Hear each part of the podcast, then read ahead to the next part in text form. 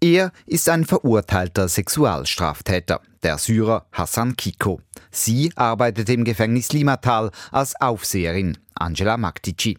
Als sie sich hinter den Gefängnismauern zum ersten Mal gesehen haben, habe es sofort gefunkt, erklärte die Aufseherin in einem Doc-Film von SRF. Sie habe gewusst, dass er wegen zweifacher sexueller Nötigung und Vergewaltigung verurteilt worden war.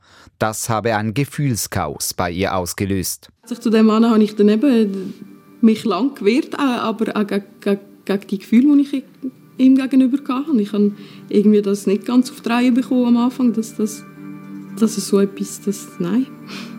Ich habe mich ganz lang gewehrt dagegen.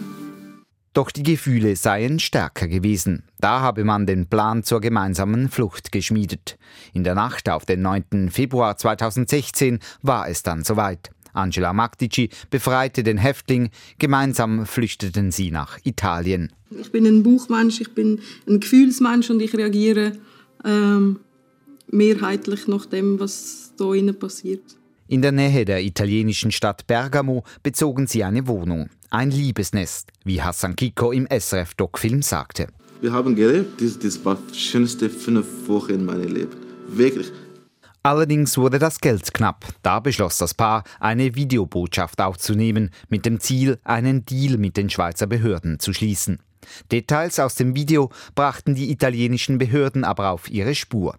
Sie wurden verhaftet und an die Schweiz ausgeliefert. Da verbüßt Hassan Kiko seine Haftstrafe wegen der Sexualdelikte.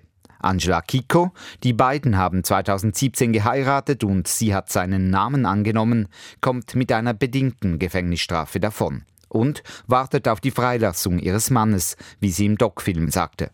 Was uns erlaubt wird, das ist das, dass wir dreimal in der Woche zehn Minuten zusammen telefonieren. Dass wir uns einmal in der Woche zwei Stunden dürfen sehen Und wir schreiben uns, ja, seit wir uns kennen, schreiben wir uns Briefe schreiben. Mindestens einmal in der Woche. Bei den Zürcher Gefängnissen hat der Fall Hassan Kiko zu einigen Änderungen geführt, sagte der ehemalige Direktor des betroffenen Gefängnisses Limatal, Roland Zurkirchen. Der Ausbruch habe auch im Gefängnisteam Spuren hinterlassen. Das hinterlässt auch beim Team, hinterlässt das äh, nicht einfach nichts, oder? Sondern das Team ist genauso, sage ich jetzt mal, äh, traumatisiert, oder? Und sagt, wie kann das passieren? Was habe ich nicht gesehen? Was habe ich nicht gemacht? Deshalb sei man über die Bücher gegangen. Und Roland Zurkirchen ist überzeugt, ein weiterer Ausbruch im gleichen Stil sei heute nicht mehr möglich.